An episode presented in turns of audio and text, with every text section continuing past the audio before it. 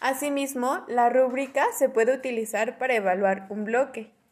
Tenemos que tomar en cuenta el nivel, la asignatura, el grado y el bloque, el manejo de la información, si fue satisfactorio, destacado, suficiente o insuficiente.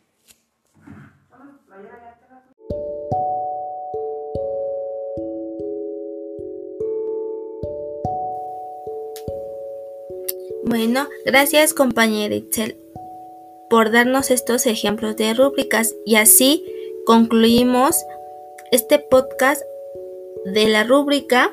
Eh, síganos sintonizando a través de esta aula virtual para seguir viendo otros instrumentos de evaluación. Hasta la próxima. Adiós.